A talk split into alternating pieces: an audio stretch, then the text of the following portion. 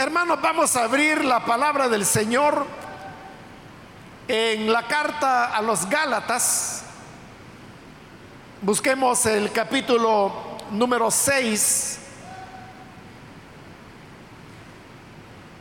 Hemos avanzado ya bastante en, esta carta y ahora vamos a iniciar lo que es el capítulo final, el número 6. Ahí vamos a leer lo que la escritura nos dice. Dice entonces la palabra de Dios, carta a los Gálatas, capítulo 6, versículo 1 en adelante. Hermanos, si alguno fuere sorprendido en alguna falta, vosotros que sois espirituales, restauradle con espíritu de mansedumbre, considerándote a ti mismo, no sea que tú también seas tentado. Sobrellevad los unos las cargas de los otros y cumplid así la ley de Cristo. Porque el que se cree ser algo, no siendo nada, a sí mismo se engaña. Así que cada uno someta a prueba su propia obra y entonces tendrá motivo de gloriarse solo respecto de sí mismo y no en otro. Porque cada uno llevará su propia carga. El que es enseñado en la palabra, haga partícipe de toda cosa buena al que lo instruye. Hasta ahí, hermanos, vamos a dejar la lectura. Pueden tomar sus asientos, por favor.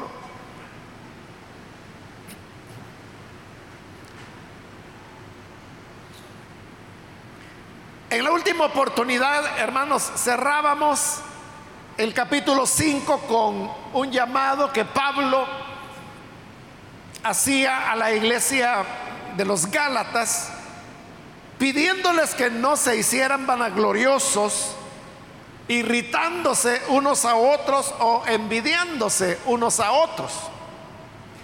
Y explicábamos en esa oportunidad que estas palabras o recomendaciones Pablo las está dando porque los judaizantes, que eran los que habían llegado a Galacia y andaban enseñando que no bastaba con la fe en Jesús para poder salvarse, sino que a eso había que añadir la observancia de los mandamientos de la ley.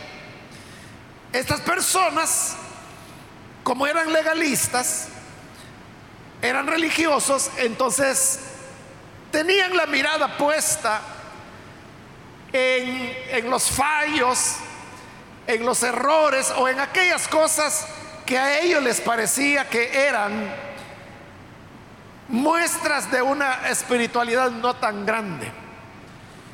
Y bajo ese, esa manera de ver las cosas es que se convertían, como dice Pablo, en vanagloriosos, en envidiosos, se irritaban los unos a los otros. En esa línea de pensamiento de que no hay que hacer así, Pablo llega a tocar eh, eh, un tema que lo pone como un ejemplo de cómo debe ser el trato entre los creyentes, no porque sea lo único a lo que se le aplique, pero sí lo pone como un ejemplo de cómo no ser envidiosos, vanagloriosos o andarnos irritando los unos a los otros, como lo ha dicho. Y pone para eso el ejemplo de cuando algún hermano o hermana de la congregación es sorprendido en una falta. Si las personas lo que tienen es una especie de espíritu crítico, que lo que andan haciendo es eso precisamente, buscando la falla para poderla señalar. Como lo dijo el Señor Jesús en el Sermón del Monte, que cómo, cómo hacían las personas, preguntó él, para poder ver la paja que estaba en el ojo del hermano, teniendo ellos una viga sobre su propio ojo. Eso es lo que ocurre con los legalistas y con los religiosos, que están atentos y listos para señalar los errores de los demás, pero no para ver los suyos propios. Si esta es la actitud de estas personas, ¿qué puede ocurrir cuando saben de que hay algún hermano o alguna hermana que falló, que cometió algún pecado? Sería, hermanos, razón suficiente para que se lanzaran sobre él y lo hicieran, como, dice el dicho, ¿verdad? Hacer leña del árbol caído. Pero como Pablo está diciendo que no debemos ser así, entonces él va a indicar cuál debe ser la actitud que debe darse entre hermanos que no son legalistas, sino que están viviendo en el Espíritu. Y así es como dice en el versículo 1 de este capítulo 6. Hermanos, si alguno fuere sorprendido en alguna falta, notemos cada detalle que Pablo está mencionando. En primer lugar dice, si alguno fuere sorprendido en alguna falta. Pablo habla de ser sorprendidos porque normalmente así es como ocurren las cosas. Lo ideal sería que cuando un creyente falla, comete una falta, lo ideal sería que este creyente viniera a alguien de su confianza o a un líder de la iglesia y entonces pudiera decirle, esto ha acontecido en mi vida, he fallado y quiero reconciliarme, quiero iniciar de nuevo, quiero que ore por mí. Eso sería lo ideal, pero casi nadie lo hace. Casi nadie lo hace. Lo que ocurre normalmente es lo que Pablo está diciendo acá, que las personas son sorprendidas en alguna falta y al decir sorprendidas significa que ellos estaban tratando de no mostrar lo que estaba pasando, de no darlo a conocer. Y cuando las situaciones de pecado salen a luz, entonces lo que sucede es que es por un descuido de la persona. Y de esa manera es como son sorprendidos. Hermanos, a lo largo de la vida ministerial que el Señor me ha permitido, en todos los casos de hermanos o de hermanas que fallan, en todos los casos ha sido así, que fueron sorprendidos por un cercano, por un familiar, por una casualidad. Solamente yo, hermanos, he tenido una excepción hace años ya de eso, pero fue un hermano que él tomó la iniciativa. Y él me dijo, necesito platicar con usted. Entonces yo lo recibí y él llegó y me comenzó a contar de, de las faltas que él había cometido. Pero además de eso, él era un hermano que tenía privilegios aquí en la iglesia. Entonces no solo llegó para decirme, yo he cometido estas faltas, sino que de una vez puso a mi disposición los privilegios y me dijo, yo se lo entrego porque yo no puedo seguir así.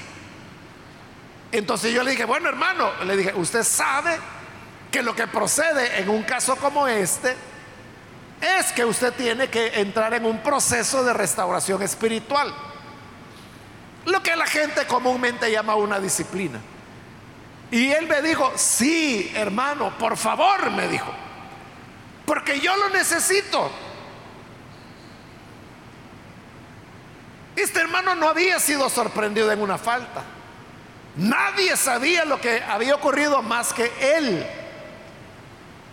Y le repito, él fue el que me buscó para contarme lo que estaba pasando, para pedirme que orara por él, para entregarme sus privilegios. Pero le digo, ha sido único caso. Nadie más, o sea, todas las personas no lo confiesan, no buscan ayuda, sino que hasta que son sorprendidos. Y aún hay personas que siendo sorprendidas niegan lo que ha ocurrido. Entonces uno debe convocar a los testigos, a las personas que saben, para poder redarguir a la persona y que finalmente termine reconociendo su necesidad. Por eso es que Pablo está hablando de que si alguno es sorprendido en alguna falta, pero note que él lo está llamando falta. Porque una falta, hermanos, es algo que las personas no hacen intencionalmente. ¿Qué es lo que ocurre con el creyente?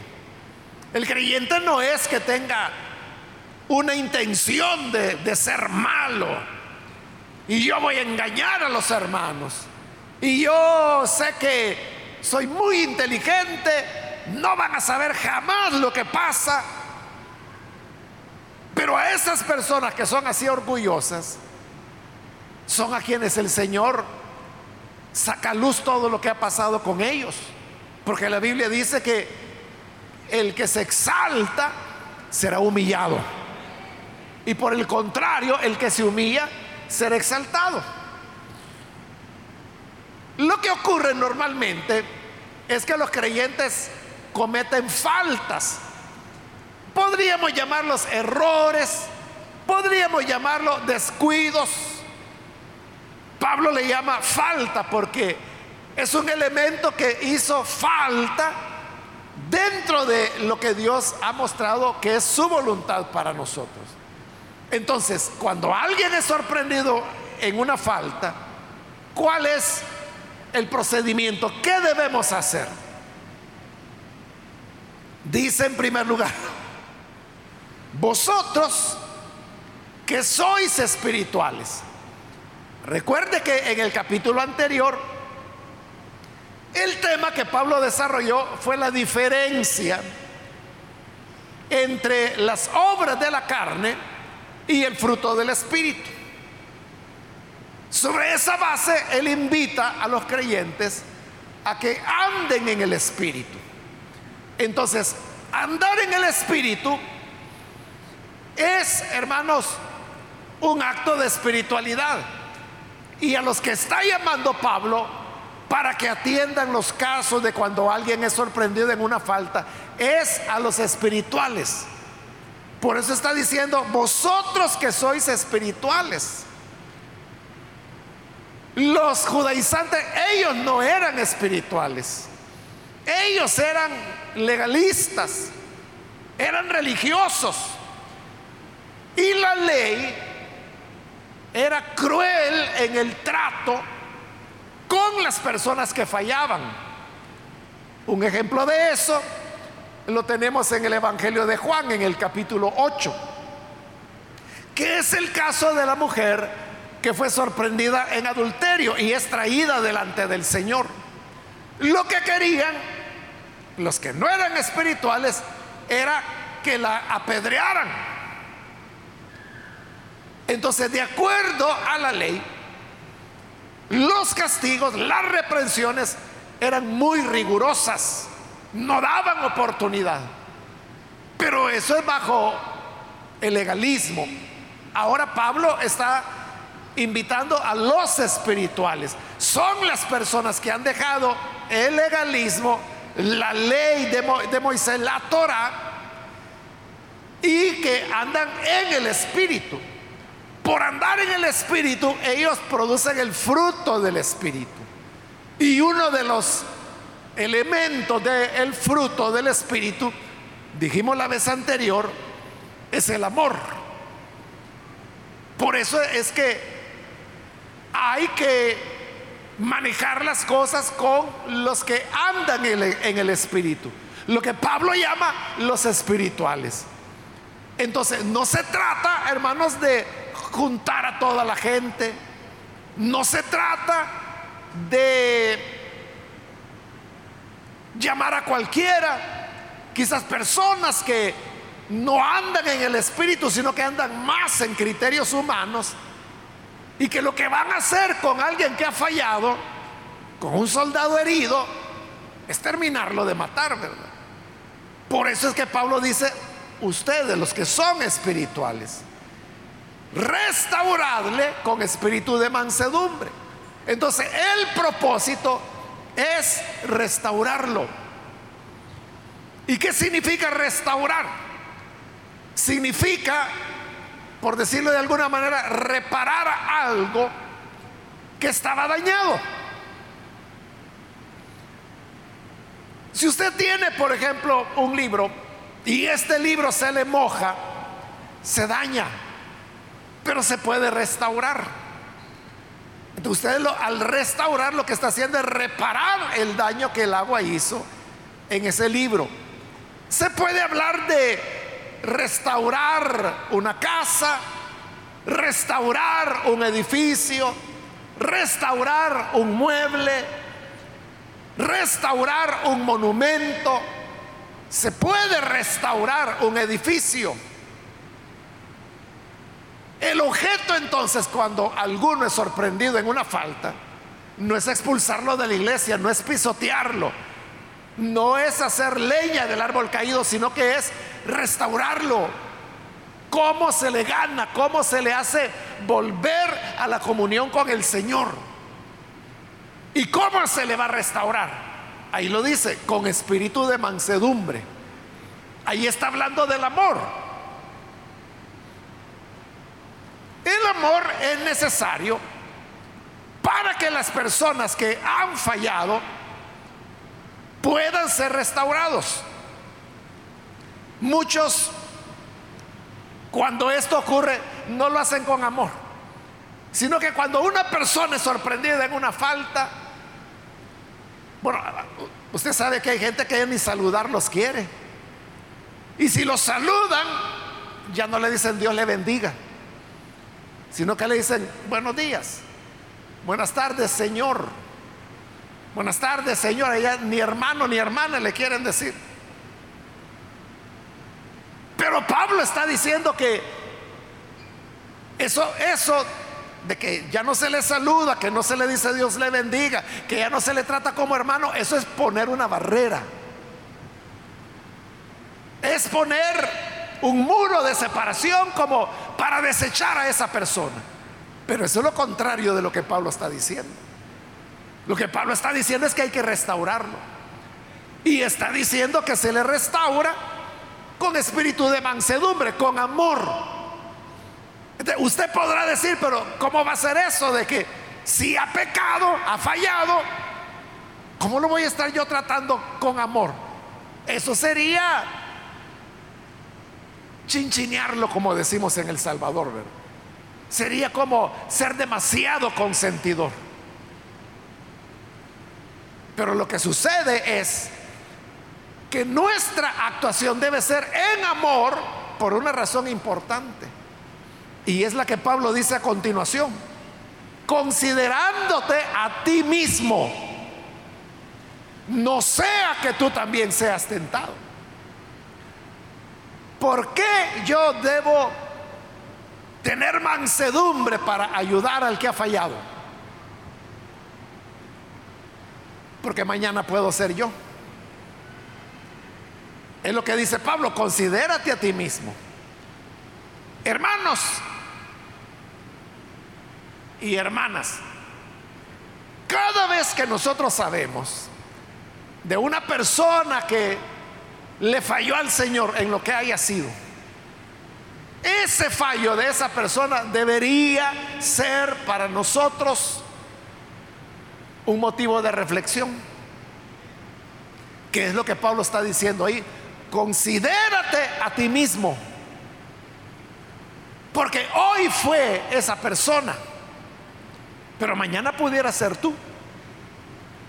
Mañana podría ser que tú seas el que esté en esa situación, mañana pudiera ser que seas tú el sorprendido o la sorprendida.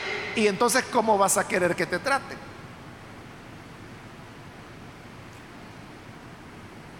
Hace años, hermanos, aquí en la iglesia, un hermano pastor de zona, en una hoja que él tenía en su escritorio, él llevaba anotado los nombres de otras de otros hermanos, pastores también, y que habían cometido alguna, algún tipo de falta. Y cada vez que él sabía que alguien había fallado, abría la gaveta de su escritorio, sacaba la hoja y anotaba el nombre de esa persona. Y ya llevaba una lista, no, no, recuerdo de cuánta gente, y ahí la tenía guardada. Pero ¿sabe qué fue lo más paradójico?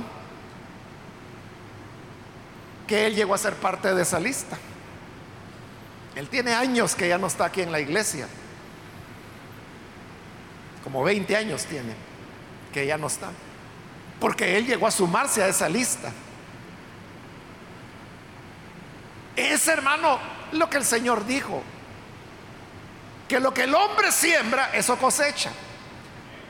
Entonces, cuando alguien falla, como le digo, debe ser un motivo para que cada uno nos examinemos. No basta con que usted diga, bueno, y este era el que era diácono, y esta es la que era diaconisa, y mire con lo que salió.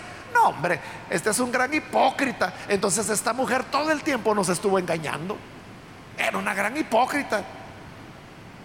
Pero eso en qué le beneficia a usted. Pero si cuando esa persona falla, el pensamiento debería decir, cuidado, si este era diácono y si falló, entonces yo también podría fallar. Señor, guárdame, cuídame. esa debería ser la actitud. Esa es la actitud que Pablo está recomendando cuando dice que hay que restaurarlos con un espíritu, con una mentalidad de mansedumbre, de amor, de rescate, considerándote a ti mismo, no sea de que tú también seas tentado. ¿Quién, hermanos de nosotros, quién de nosotros podría decir, mire, yo nunca voy a fallar? Claro, ninguno estamos planeando fallar, pero Sería un atrevimiento que dijéramos, mire, yo nunca le voy a fallar al Señor. Porque eso sería una expresión de orgullo, de demasiada autoconfianza. Y lo que estábamos diciendo, que al que es soberbio, Dios lo quebranta. Es como Pedro, ¿verdad? Que decía, Señor, aunque todos te nieguen, yo no soy como ellos, yo no te voy a negar. Y aunque tenga que morir, no te voy a negar. Y fue el que más lo negó. ¿Por qué? Porque era la manera como el Señor le estaba enseñando eso, que era un jactancioso, que no se conocía ni él mismo. Es mejor, hermanos, ser humildes, ser temerosos, considerarnos a nosotros mismos cuando vemos que alguien falla. Y ese mismo hecho de considerarnos, de tener presente lo que Pablo está diciendo ahí, tú también puedes ser tentado. Eso va a hacer que yo sea manso, compasivo, en ayudar al hermano o la hermana que falló. Que como le digo, es, es como un soldado herido. No hay que dejarlo ahí tirado porque no puede caminar, porque lo hirieron, porque está herido precisamente. Es que hay que echarle el brazo a veces hay que apoyarlo en uno, a veces hay que cargarlo literalmente, pero hay que hacerlo. Porque mañana puede ser tú. Para que tampoco seas dejado en el camino. Y por eso es que en el versículo 22 dice, perdón, versículo 2 nos dice,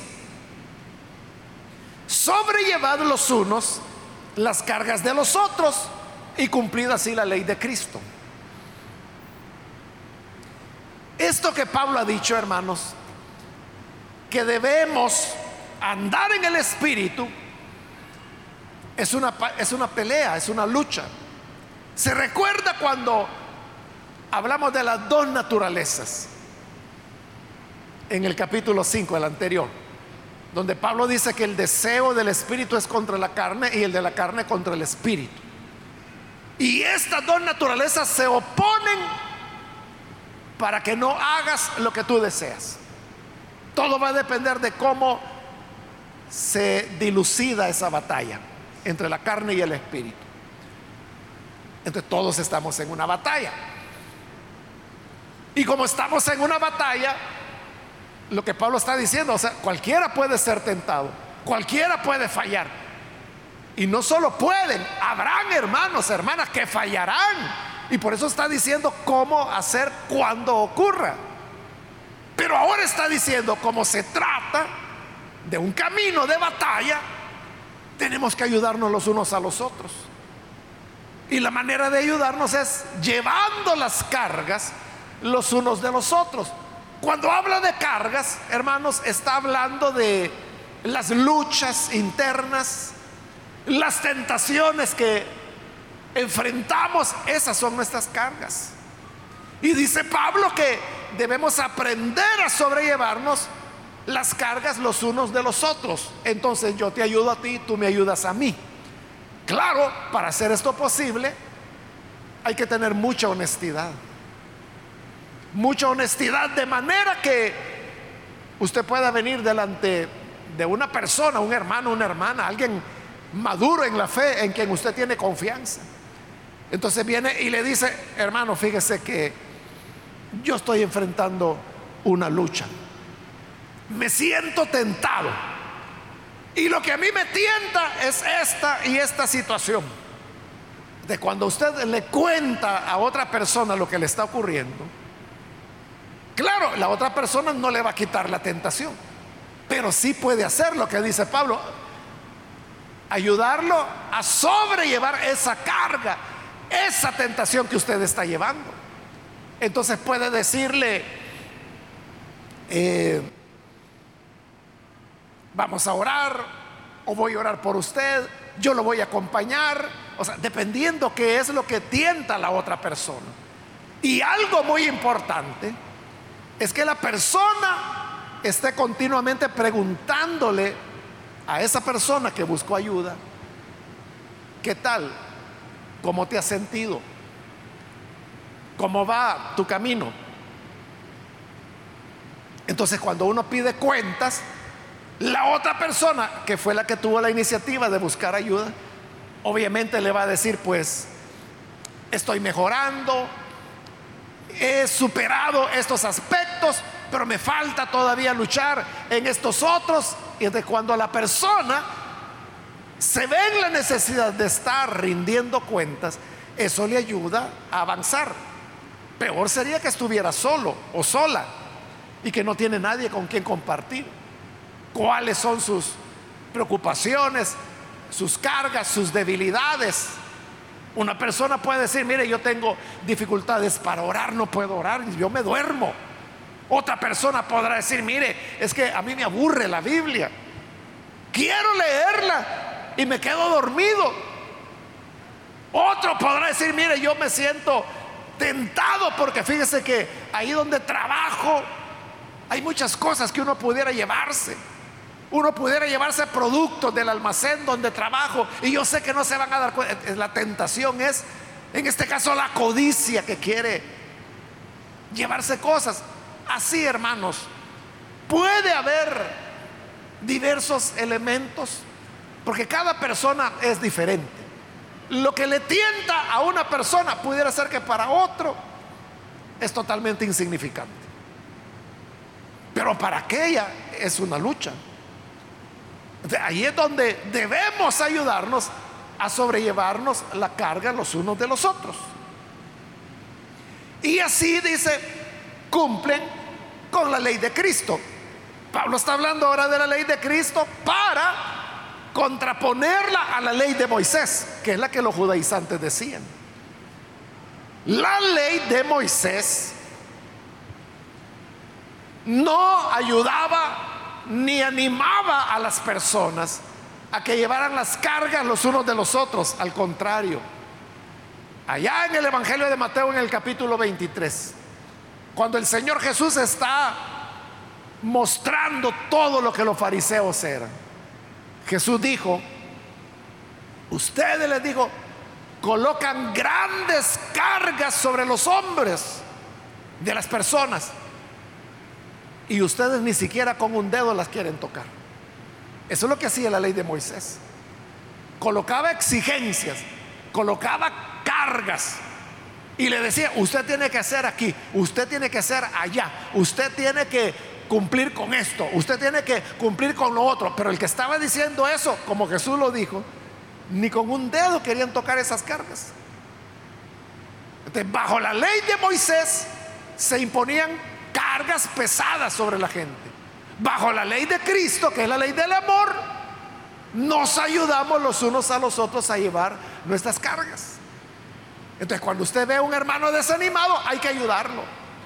Cuando usted ve a una persona que está faltando mucho a la iglesia, por decir algo, hay que ayudarlo. O cuando usted nota que un hermano o una hermana está mostrando una conducta que no es coherente con los principios del Evangelio, ahí es el momento de acercarse, platicar con él o con ella y preguntarle, ¿hay algo en lo que pueda ayudarle? He observado esto. Claro que si usted llega con una patada, de la persona lo que va a hacer es cerrarse y hasta pudiera enojarse y decirle, usted es el mal pensado, usted es el que tiene la cabeza podrida. Pero si usted llega con amor, con una actitud de verdadero amigo, de verdadera amiga, y que quiere escucharle, no impositivamente, sino que considerándote a ti mismo. Entonces la persona, sí hermano, sí hermana, esto es lo que me ocurre. Entonces es la manera de ayudarle a sobrellevar su carga. Versículo 3. Porque el que se cree ser algo, no siendo nada, a sí mismo se engaña. Lo peor que puede ocurrir es que haya personas que se crean ser los campeones o que se crean que ellos no van a fallar o que ellos son los super santos como los fariseos. Que ellos criticaban a medio mundo. Ellos señalaban a los demás de ser pecadores pero no se daban cuenta ni reconocían el mal que había en sus corazones. Y por eso Jesús les decía, sepulcros blanqueados, que por fuera están muy limpios, muy blancos, pero por dentro, igual que los sepulcros, están llenos de huesos de muertos, lo cual era inmundo para los judíos. Entonces, por eso es que dice, aquel que cree ser algo, se está engañando. Porque la verdad es de que no somos nada. ¿Qué quiere decir Pablo cuando dice que no somos nada? Lo que quiere decir es que seguimos siendo humanos, seguimos siendo imperfectos, seguimos teniendo las dos naturalezas. La naturaleza espiritual, el hombre nuevo, pero seguimos teniendo el hombre viejo, la naturaleza carnal. Y así, teniendo las dos naturalezas, ¿tú te crees superior? ¿Te crees mejor que los demás? No, si no eres nada, dice Pablo. Te estás engañando a ti mismo. De la persona que cree que siempre va a estar arriba de los errores, de las faltas, por arriba del mal, se está engañando. Se está engañando. Y eso, es lo peor que puede ocurrir. Hermanos, el no conocernos es la peor trampa que podemos ponernos nosotros mismos. Si usted cree que Él nunca va a fallar, si usted cree que usted va a ser el super santo, la estrella, transparente y brillante, se está engañando. ¿Y sabe cuál es el mayor problema? Que cuando las personas se engañan, ellas mismas se están exponiendo al peligro. Si alguno cree en esa batalla que hay entre la carne y el espíritu, poníamos el ejemplo, hermanos, de dos boxeadores. Y decíamos que si uno alimenta a uno, le da agua, lo tiene bien nutrido, pero al otro no lo alimenta, está débil, ya ni puede pararse, ¿quién va a ganar? El que está bien alimentado. Entonces, de igual manera, volviendo a esa imagen, una persona puede decir, ah, no, sí, a ese contrincante yo lo voy a noquear, no me va a aguantar ni 10 segundos, rápido, en el primer round, ahí lo voy a noquear. No se está considerando él, se está creyendo superior. Y lo que no sabe es que se va a enfrentar con un toro. El problema es que cuando llega delante del contrincante, él mismo se ha engañado. Y cuando despierta la realidad, ya es muy tarde, él es el noqueado. Por eso es de que nosotros no debemos creernos superiores a los demás o mejores a los demás. Todos somos, todos estamos expuestos a fallar, a tropezar. Y solo por esa razón deberíamos ser más comprensivos con los que fallan. Deberíamos ser más humanos en el trato con las personas que cometen faltas, porque hoy fueron ellos, como dije, mañana podría ser tú. Continúa en el versículo 4 diciendo, así que cada uno someta a prueba su propia obra y entonces tendrá motivo de gloriarse solo respecto de sí mismo y no en otro. Entonces dice Pablo, en lugar de que andes ahí creyéndote, el invencible, creyéndote el querubín santísimo, mejor examínate a ti mismo. Cada uno examínese a sí mismo. Uno tiene que ser muy honesto. Hermano, hermana, hablando claramente las cosas. Todos sabemos cuál es nuestro punto débil. O pudieran ser varios nuestros puntos débiles.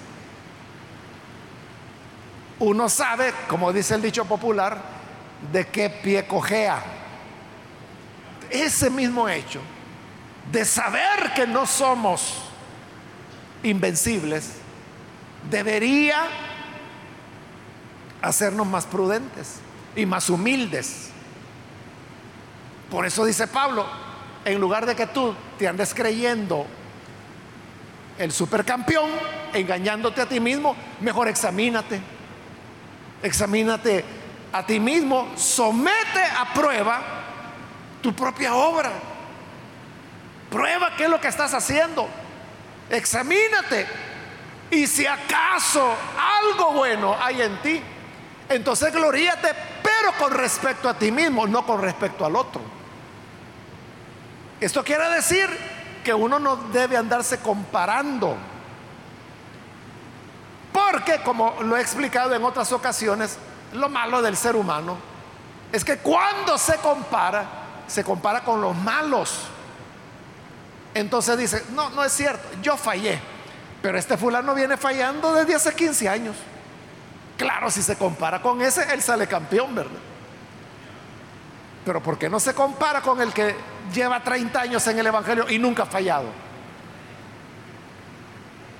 Por eso es que Pablo dice, si te vas a gloriar, gloríate en ti mismo y no en otra persona, no comparándote con nadie. Uno es el que tiene que decir, gracias Señor, porque hasta este momento yo he llegado alcanzar otro año más desde que tú me encontraste. Y puedo decir hasta este día, estoy en victoria. El Señor me ha ayudado. No me ha dejado caer.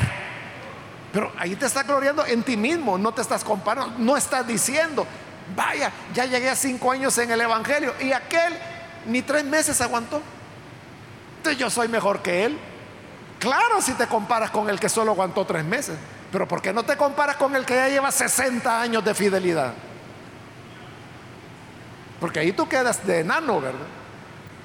De por eso dice que cada uno, si se va a gloriar, debe gloriarse con respecto a sí mismo. Y no en otra persona.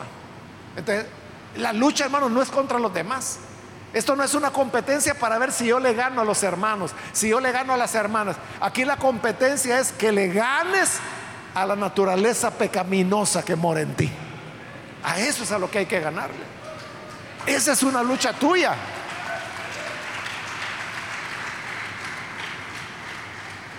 Cuando lo hagas, entonces tendrás de qué gloriarte. Hace algunos años, hermano, yo conocí a una hermana, una señora que llegaba a la iglesia y fíjese que ella no celebraba la fecha de su cumpleaños. En realidad nadie sabía cuándo cumplía años. Ella lo que celebraba era el aniversario de haber llegado a Jesús. Como le digo, ella era una señora, yo calculo que quizás tenía como sus 55 años. Pero cuando le preguntaban, hermana, ¿y usted qué edad tiene? Ocho años, decía ella. Y toda la gente sabía que era broma o a saber que si era una señora y decía que tenía ocho años, pero tenía ocho años de haber nacido de nuevo, de haber conocido a Jesús. Y eso es lo que ella celebraba. Entonces, ¿qué estaba haciendo ella? Celebrando el logro de un año más con Jesús, de un año más con Él. Esta hermana ya está en la presencia del Señor. Hace años que ella partió y está ya con nuestro Salvador.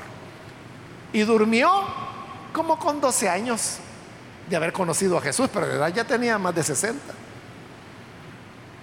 Creo yo, porque le digo, yo nunca supe la edad real de ella. Ella decía su edad desde el nuevo nacimiento algo así es lo que Pablo está diciendo ahora. Si te vas a gloriar, gloríate en ti, no en otro. Gloríate, pero lo que has logrado, vamos a ver, ¿qué has logrado tú? ¿Qué son los pasos que has dado? ¿Cuáles son las victorias que tienes? Tienes victorias. Gloríate en ellas, gózate en ellas y deja a los demás. Y si ves a alguno necesitado, auxílialo. Si ves a alguno tentado, ayúdale a sobrellevar su carga. Alguno fue sorprendido en una falta, restáurale con espíritu de mansedumbre y considerándote a ti mismo. Frente a los demás no tenemos que gloriarnos, no tenemos que sentirnos superiores. Todos estamos en la misma batalla, todos hermanos, vamos en la misma maratón, si quiere verlo de esa manera. Y todos tenemos que forzarnos y seguir caminando. Unos se van rezagando, se van cansando, pero usted tiene que bajar el paso y decirle, vengas hermano, no lo voy a dejar, écheme el hombro y vamos a caminar. Y ahí va jalándolo, casi cargándolo. Algunos literalmente cargado lo llevan, pero no dejamos a nadie. Todos vamos a llegar hasta ver a Cristo en gloria. Amén.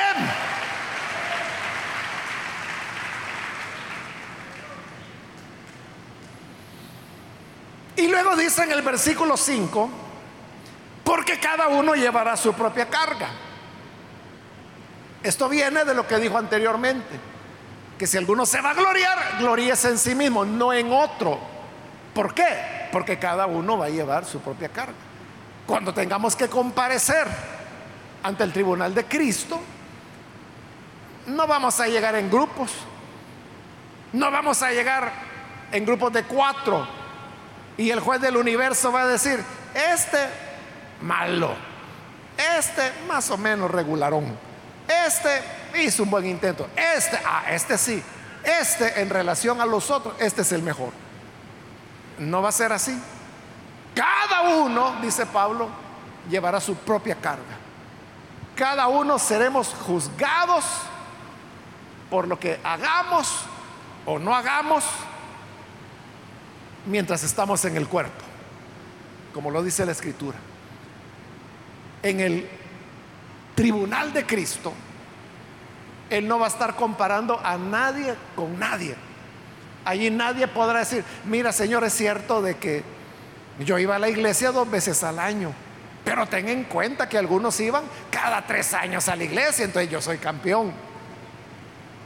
Entonces Jesús dirá, mira, aquellos yo los voy a juzgar pero en este momento es a ti a quien te estoy pidiendo cuentas. Así va a ser.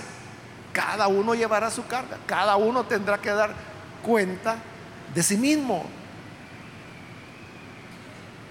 Y luego terminamos con el versículo 6. Aquí hay un cambio de tema.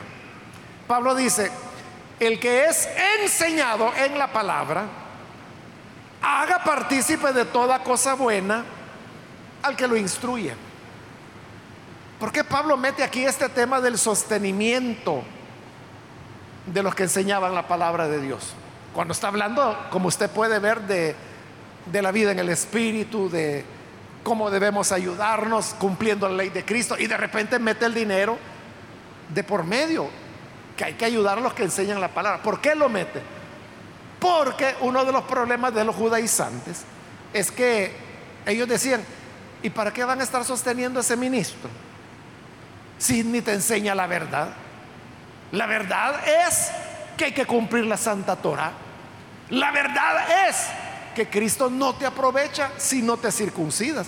Pero ese ministro no te lo está enseñando. Lo que te está diciendo es que todo es por fe, que todo es sin obras. Ese ni merece que lo sostengan. Entonces, ¿qué ocurría? Que aquellos que eran fieles al Evangelio de la Gracia, ahora estaban en dificultades. Porque no podían cubrir sus necesidades básicas, porque los judaizantes enseñaban a los creyentes de Galacia que los descuidaran.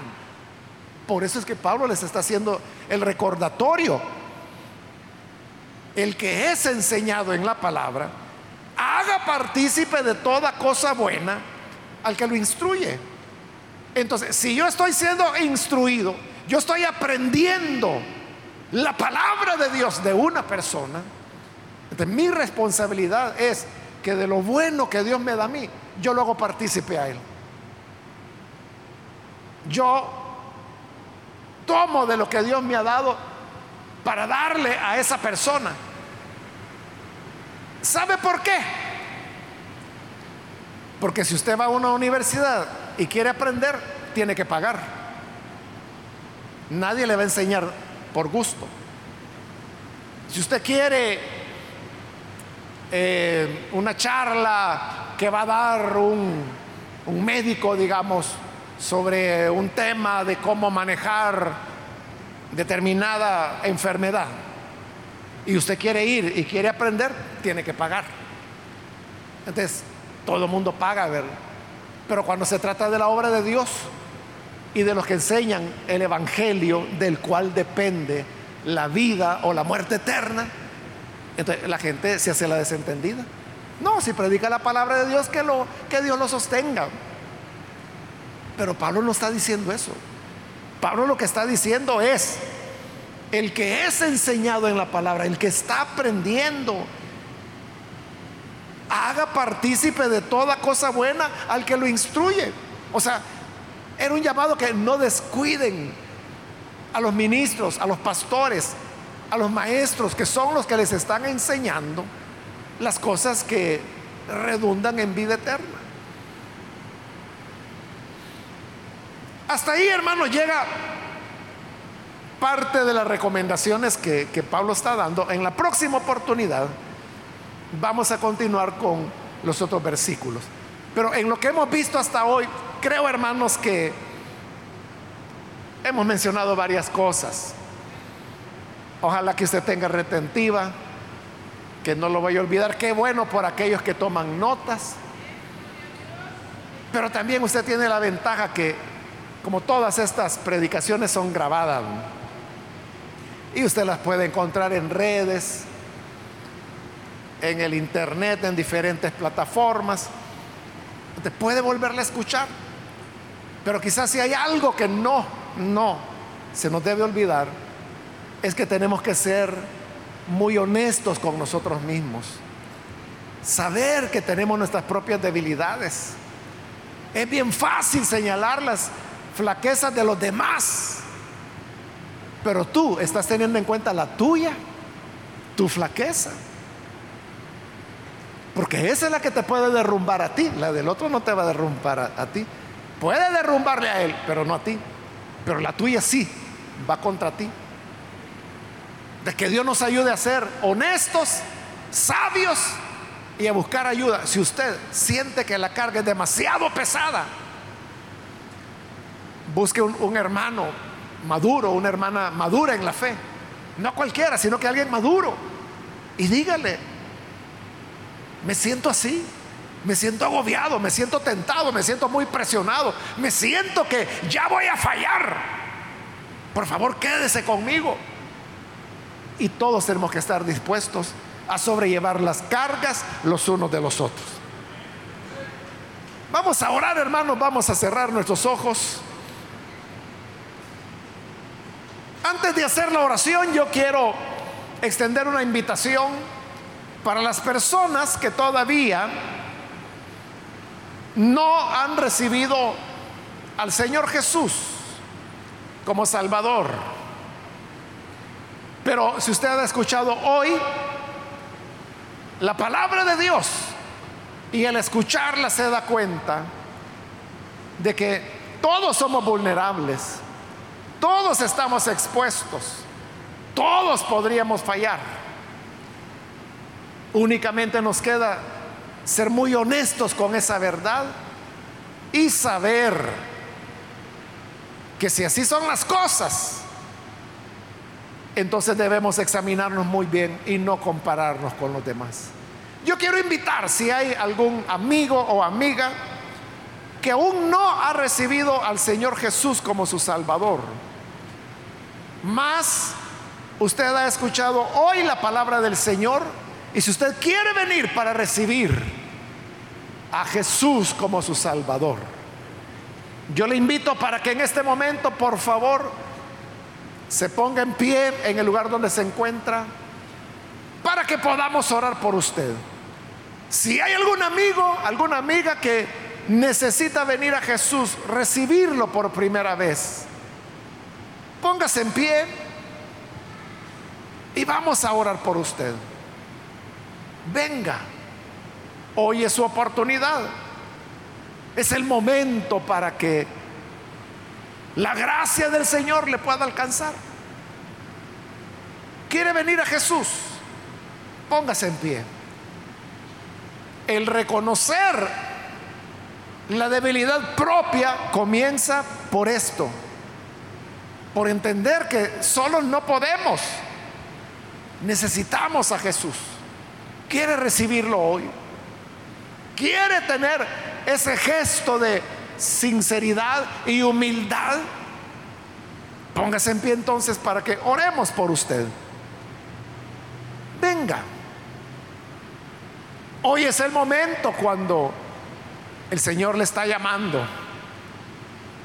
No deje pasar esta oportunidad. Es el tiempo para que pueda venir, para que pueda encontrarse con el Salvador. ¿Hay alguna persona? ¿Algún amigo? Hágalo con toda confianza. Nosotros lo que queremos es orar por usted. También quiero invitar si hay hermanos o hermanas que quizás han faltado a la ley de Cristo pero hoy necesita reconciliarse. Póngase en pie también. En el lugar donde se encuentra, póngase en pie. Y nosotros lo que queremos es orar por usted. Hágalo con toda confianza. Póngase en pie para que oremos. Muy bien, ahí atrás hay una persona, Dios lo bendiga, bienvenido. Alguien más que necesita pasar, puede ponerse en pie. Hay alguien más que necesita reconciliarse con el Señor. O si es primera vez que usted se entregará al Señor, de igual manera póngase en pie y vamos a orar. ¿Hay alguien más? Puede venir y vamos a orar por usted. Voy a terminar la invitación en este momento. Hago la última llamada si hay alguien más que necesita venir a Jesús por primera vez o necesita reconciliarse. Póngase en pie. Y esta ya la última invitación que estoy haciendo.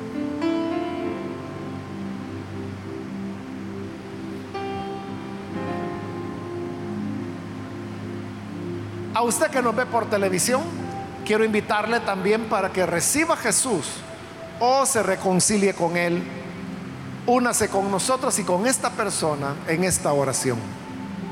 Señor, gracias, porque tu palabra siempre nos enseña, nos ilumina y ahora queremos presentarte a esta persona que está en este lugar como también a aquellos que a través de televisión, a través de radio, a través de internet, están, Señor, uniéndose a esta oración en lugares distantes. Pero para ti, Señor, no hay distancias. Y puede llegar a cada corazón que con sinceridad y humildad se abre para recibir a tu Hijo. Redímeles, perdónales, implanta la fe en sus corazones para que puedan ser nacidos de nuevo y que caminen siempre bajo la luz de tu rostro y que siempre caminemos gobernados por la ley del amor, no colocando cargas pesadas sobre los demás, sino lo contrario, ayudándonos a sobrellevar las cargas. Ayúdanos, Señor, para que así andemos en el Espíritu, restauremos al que es sorprendido en una falta y que siempre estemos examinándonos, no sea que también seamos tentados. Por Jesús nuestro Señor, lo pedimos y te lo agradecemos. Amén amén.